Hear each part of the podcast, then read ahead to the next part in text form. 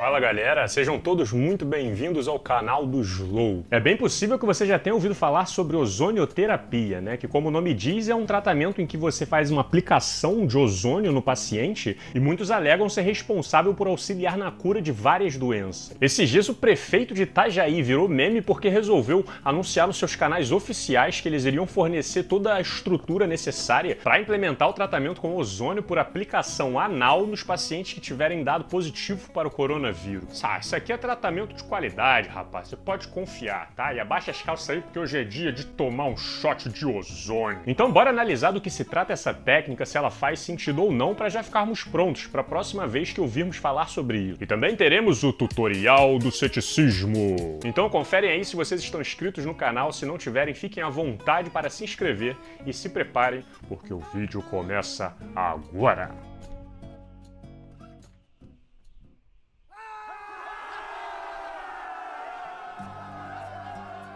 Cerca de 20% da atmosfera terrestre é composta pelo oxigênio, um gás extremamente valioso para boa parte da vida que nós conhecemos. Sua molécula é representada pelo O2, que simboliza dois átomos de oxigênios equilibrados por duas principais ligações. Vai, vai, chega mais, me dá a mão, me dá a mão, vai dar certo, vai dar certo. Caso essas moléculas entrem em contato com radiação UV ou eletricidade, pode acontecer delas se soltarem, fazendo com que esses átomos de oxigênio fiquem vagando solitários até que eventualmente sejam acolhidos por uma outra dupla de oxigênio. E assim, juntando os incríveis poderes do oxigênio mais oxigênio mais oxigênio, nós temos formada a molécula de trioxigênio, ou melhor, ozônio.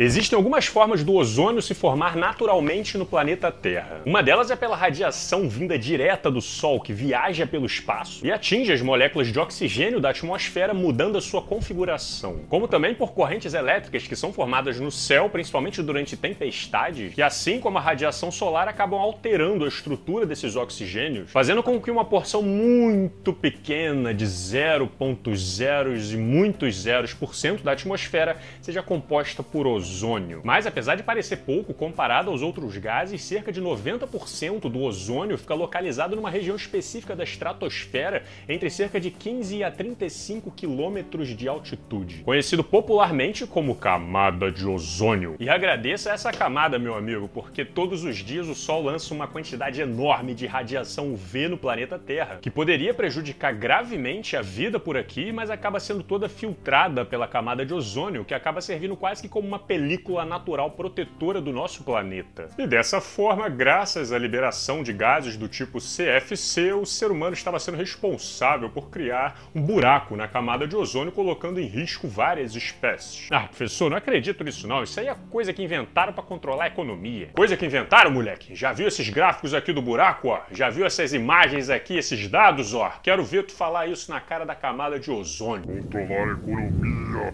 De novo essa história, seu moleque. Chega de conspiração.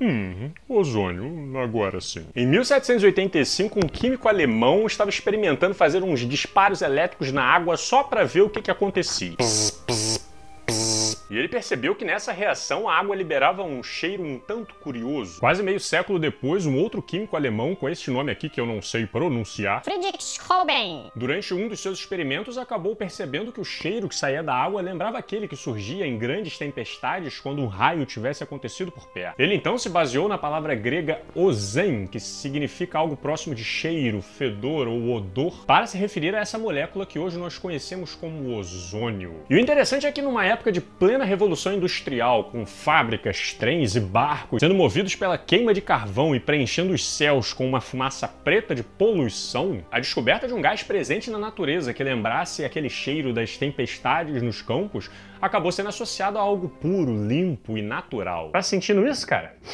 Isso é o cheiro da natureza. Pelo fato do ozônio ser formado por três átomos de oxigênio, teve gente que passou a achar que as pessoas que vivessem em regiões de alta altitude teriam seu metabolismo privilegiado de alguma forma por estarem mais próximos do ozônio da atmosfera. Ou quem sabe o ozônio tivesse a ver com aquele cheirinho do mar que eu particularmente sou apaixonado. Mas depois cientistas descobriram que parte considerável dele é gerado por moléculas produzidas por plânctons que vivem no mar e nada tem de ozônio. Em 1873, poucos anos depois da sua descoberta, uma dupla de cientistas resolveu estudar os efeitos do ozônio no organismo de outros animais para ver se realmente existia algum tipo de benefício. Eles deixaram alguns animais expostos a um ar ozonizado, né, e relataram que os sapos ficaram em um estado letárgico, né, que é um tipo inconsciente profundo.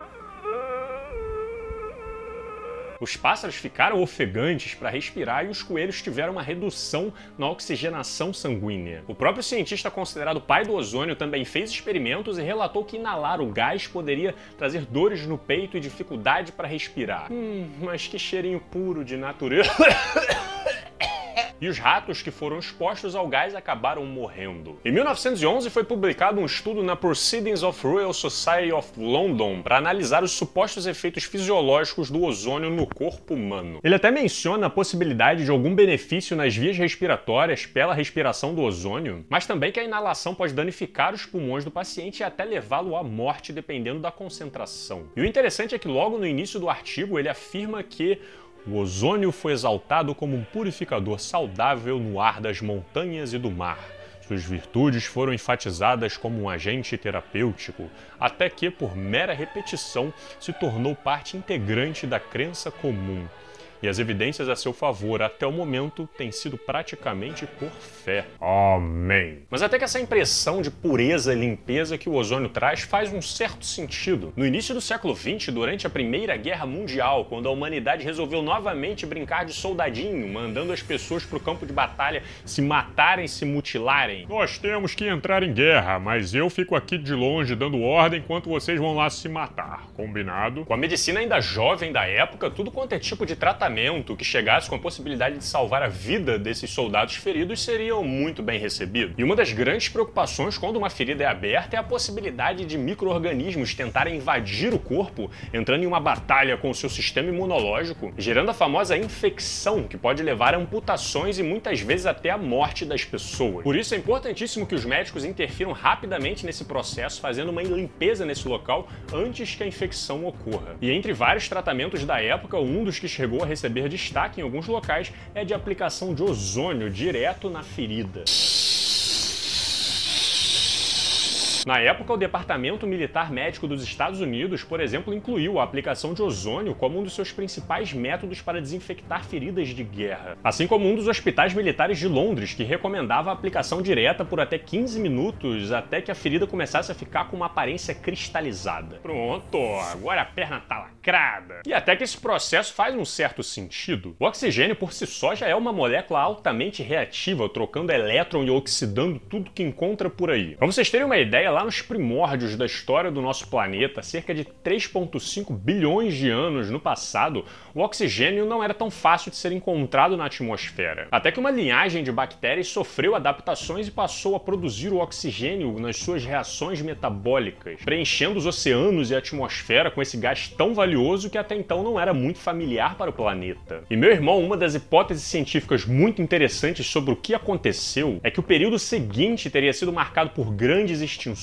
já que o oxigênio teria saído corroendo e oxidando tudo pelo caminho num evento que ficou conhecido como o Holocausto do Oxigênio. Até onde eu sei, essa hipótese ainda é discutida na academia, mas não muda o fato do oxigênio sair oxidando e botando para quebrar com muitos dos organismos primitivos. Mas para o nosso alívio, como resposta da linda e maravilhosa evolução, muitas linhagens da vida se adaptaram para não só sobreviver ao oxigênio, mas a utilizar ele no nosso metabolismo para produzir energia ao nosso favor. O que é o que é? Tem dentro das nossas células e a gente come enquanto assiste filme. É a pipoca de mitocôndrias!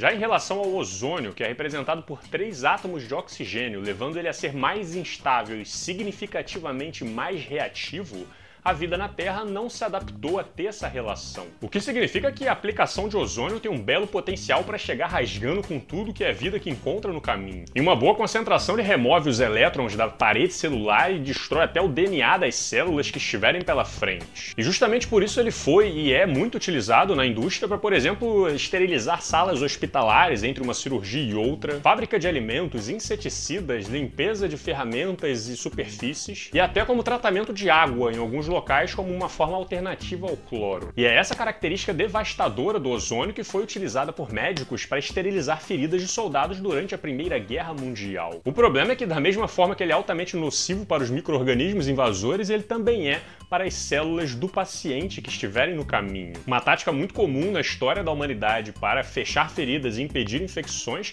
é com a utilização do fogo, já que você mata tudo que estiver no caminho, incluindo uma parte do tecido da pessoa, num processo conhecido como cauterização. Pera aí, relaxa que não vai doer nada, a gente resolve isso rapidinho. Ah! Ah! Ah! A lógica da esterilização por ozônio é muito parecida, mata os invasores, mas danifica os tecidos. E é justamente por isso que outros métodos antissépticos foram tomando seu lugar, como o hipoclorito de sódio, por exemplo, que apesar de ainda não ser o ideal, cumpria seu papel esterilizante sem ser tão agressivo às células do paciente. Mas perceber isso não seria suficiente para frear o encanto das pessoas pela sensação de purificação que o ozônio oferece. Ao longo do último século, alguns médicos continuaram experimentando diferentes formas de aplicar o ozônio nos seus pacientes, desenvolveram máquinas mais modernas, escreveram livros sobre a prática que hoje é oferecida nas mais diversas formas, como por exemplo a autoemoterapia, que é você extrair o sangue da pessoa, misturar ele numa solução de ozônio e depois aplicar de novo, seja pelo mesmo local ou por alguma via intramuscular. Hum, agora que seu sangue está ozonizado, vamos injetá-lo de volta. Você pode aplicar o ozônio diretamente na articulação das pessoas, ou em regiões afetadas da pele, estilo Primeira Guerra Mundial, ou quem sabe até por aplicação anal, como sugeriu recentemente o prefeito de Itajaí para tratar a Covid. A lógica seria o paciente fazer a aplicação direta de ozônio por 2 a 3 minutos em sessões que durariam até por 10 dias. Assim, a solução de ozônio vai direto para o reto, sendo absorvido pelas mucosas intestinais, indo parar na sua circulação sanguínea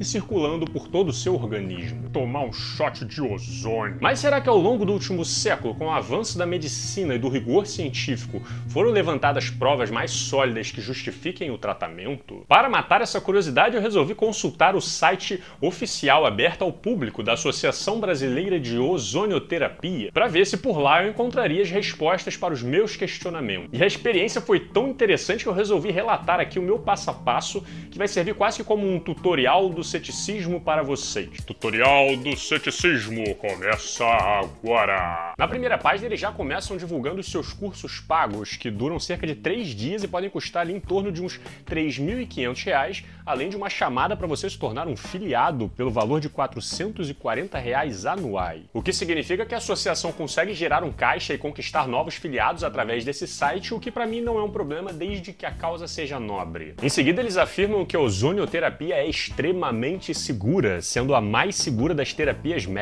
com apenas 0,0007% de risco. E olha, se for para colocar tratamento alternativo na conta, eu acho muito difícil que injetar uma solução de um gás altamente reativo dentro do corpo de uma pessoa seja mais seguro que um tratamento de contato com cristais ou homeopatia, por exemplo, que consiste basicamente em oferecer água com açúcar e uma pitadinha de fé para a pessoa tomar, como eu já expliquei neste vídeo aqui. E é impressionante a quantidade de doenças que eles alegam ser possível tratar com ozônio, como por exemplo, vários tipos de câncer, problemas circulatórios, doenças virais, diversas feridas e queimaduras, hérnia de disco, dores articulares, inflamações intestinais, doenças de idosos e até a estimular o sistema imunológico geral do organismo. Né? Apresentando desse jeito, parece que o negócio é incrível mesmo, né? Mas sem os estudos não dá pra gente afirmar nada. Logo acima da lista de doenças que poderiam ser tratadas que eu apresentei para vocês, está em destaque que estudos com altíssimo rigor científico, que você pode acessar aqui,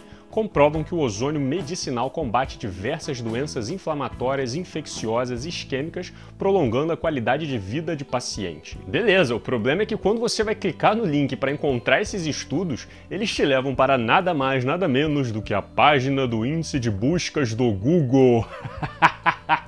Ó, os estudos existem, é só vocês procurarem aí no Google, fiquem à vontade, se virem aí, se você não encontrar é porque não soube pesquisar direito. Mas tudo bem, vamos lá. Eis que eu continuei procurando e em uma outra aba encontrei novamente esse trecho dizendo Evidências científicas. A eficácia da ozonioterapia é atestada por várias pesquisas de rigor científico. E um botão com uma chamada para a biblioteca do site. E ao clicar, ao invés do Google, dessa vez fomos mesmo para uma biblioteca. E realmente eles apresentam uma lista de estudos com seus autores e a data de publicação. Então tá aí, Slo, caso encerrado. Calma lá, pequeno gafanhoto, porque o próximo passo agora é analisar se esses estudos são confiáveis ou não, começando por qual instituto de pesquisa em que eles foram feitos e em que local que eles foram publicados. E eles até dizem os autores, mas quando você vai procurar o local da publicação, na maior parte das vezes está escrito revista. Revista. Revista. Revista.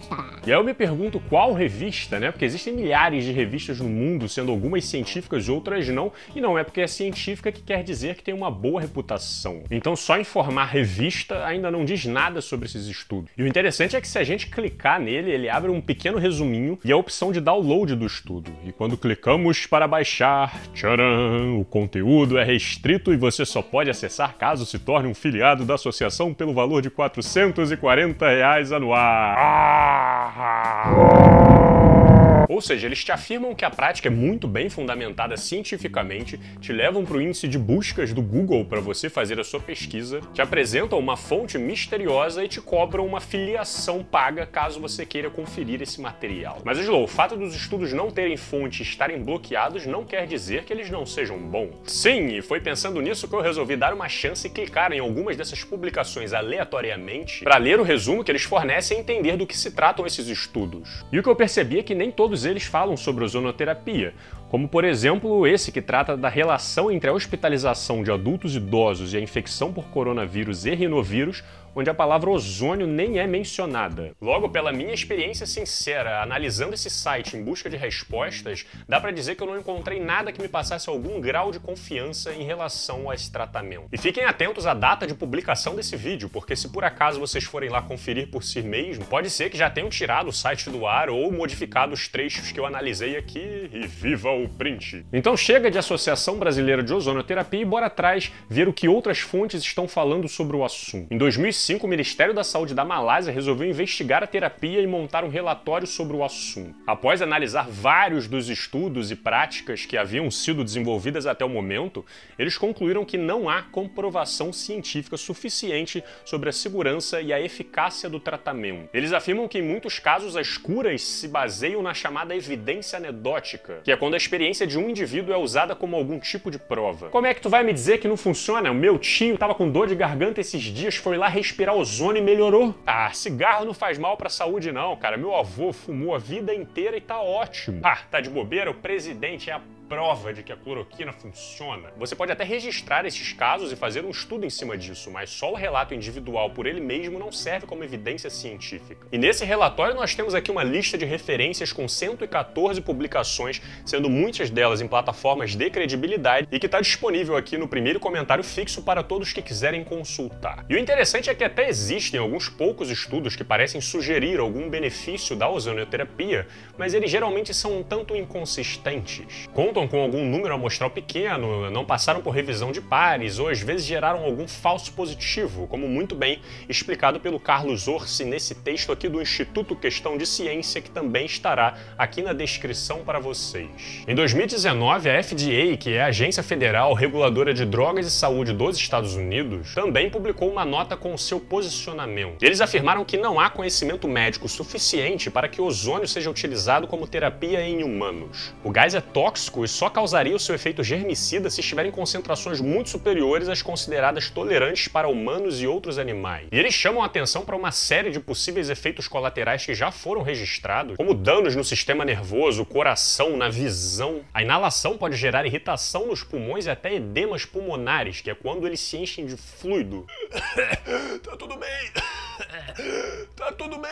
A Anvisa chegou a publicar em abril desse ano uma nota alertando sobre os riscos da prática da autoemoterapia, que é de você extrair o sangue do paciente e injetar novamente, como muitas vezes ocorre na ozonioterapia. E até o Conselho Federal de Medicina, que já tem um histórico permissivo com outras pseudociências, como no caso da homeopatia, como eu cheguei a explicar neste vídeo aqui, e também deu uma bolada lá para fora do estádio esses dias, no caso da cloroquina, se coloca contra o uso da ozonioterapia no Brasil, exceto em casos experimentais, né, que seria justamente para tentar encontrar evidências sólidas de que ela funciona. Mas não é possível, esse, esse cheiro puro de natureza, de algum jeito isso tem que fazer bem. Desde 2017 existe um projeto de lei em tramitação no Congresso que busca autorizar a prescrição da ozonioterapia em todo o território nacional. E o Conselho Federal de Medicina já afirmou que se a proposta for aprovada, eles irão recorrer no STF, porque a prática não tem eficácia comprovada e pode colocar a saúde dos pacientes em risco. O que é uma preocupação bastante legítima, já que já foram registrados casos de mortes de pacientes por embolia pulmonar durante o tratamento. Ou até o recente caso que rolou no ano passado de um trabalhador brasileiro de 41 anos que estava com uma infecção braba no pé e, de acordo com ele, o médico falou: Rapaz, vamos fazer o seguinte, eu sei como resolver os seus problemas.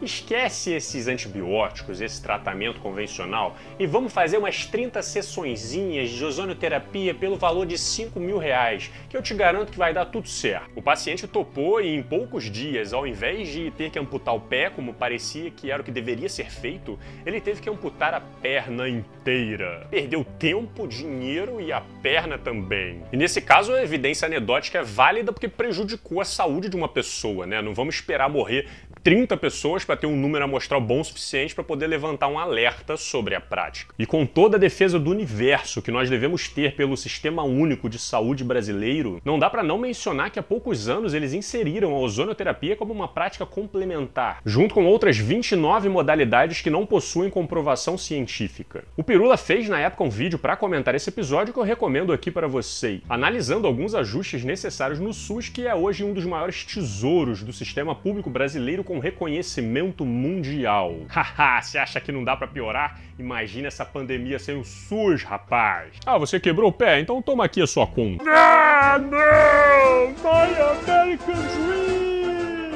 Caso de uso de aplicação anal de ozônio para tratar Covid lá em Itajaí teve aprovação apenas para que seja feita uma pesquisa com voluntários, no objetivo de levantar dados e ver se realmente existe alguma relação de cura por ali. Caso faça um estudo bem feito, consistente, que possua credibilidade evidenciando algum efeito positivo, aí sim a gente pode avaliar este caso específico do tratamento. Agora, essa história de que a ozonioterapia pode tratar mais de 200 doenças, que é cientificamente comprovado extremamente seguro, isso é balela que beira o charlatanismo. Preservem o dinheiro de vocês, dando preferência para tratamentos cientificamente comprovados e principalmente preservem a saúde de vocês. Enquanto a pandemia é uma grande tragédia para a maioria, para muitos ela também é uma oportunidade. O que não faltam são pessoas oferecendo técnicas milagrosas por aí como uma forma de explorar o medo e a ignorância da população. Por isso, fiquem sempre muito espertos com as informações que chegam até vocês, pratiquem o ceticismo diariamente, porque isso lhes dará o poder de tomar decisões mais coerentes, tanto para vocês quanto para todos nós ao longo da vida. E aí, você está curtindo esse trabalho? Se você quiser se tornar um apoiador e financiar esse projeto incrível de conscientização e de divulgação científica, os links estarão todos aqui na descrição desse vídeo. Lembrando que nós temos grupos exclusivos para apoiadores onde trocamos muita informação de qualidade todos os dias. Não se esqueça de deixar o seu like, se inscrever no canal e comentar aqui embaixo o que, que você achou desta jornada. Nós nos vemos no próximo vídeo. Um grande abraço e valeu!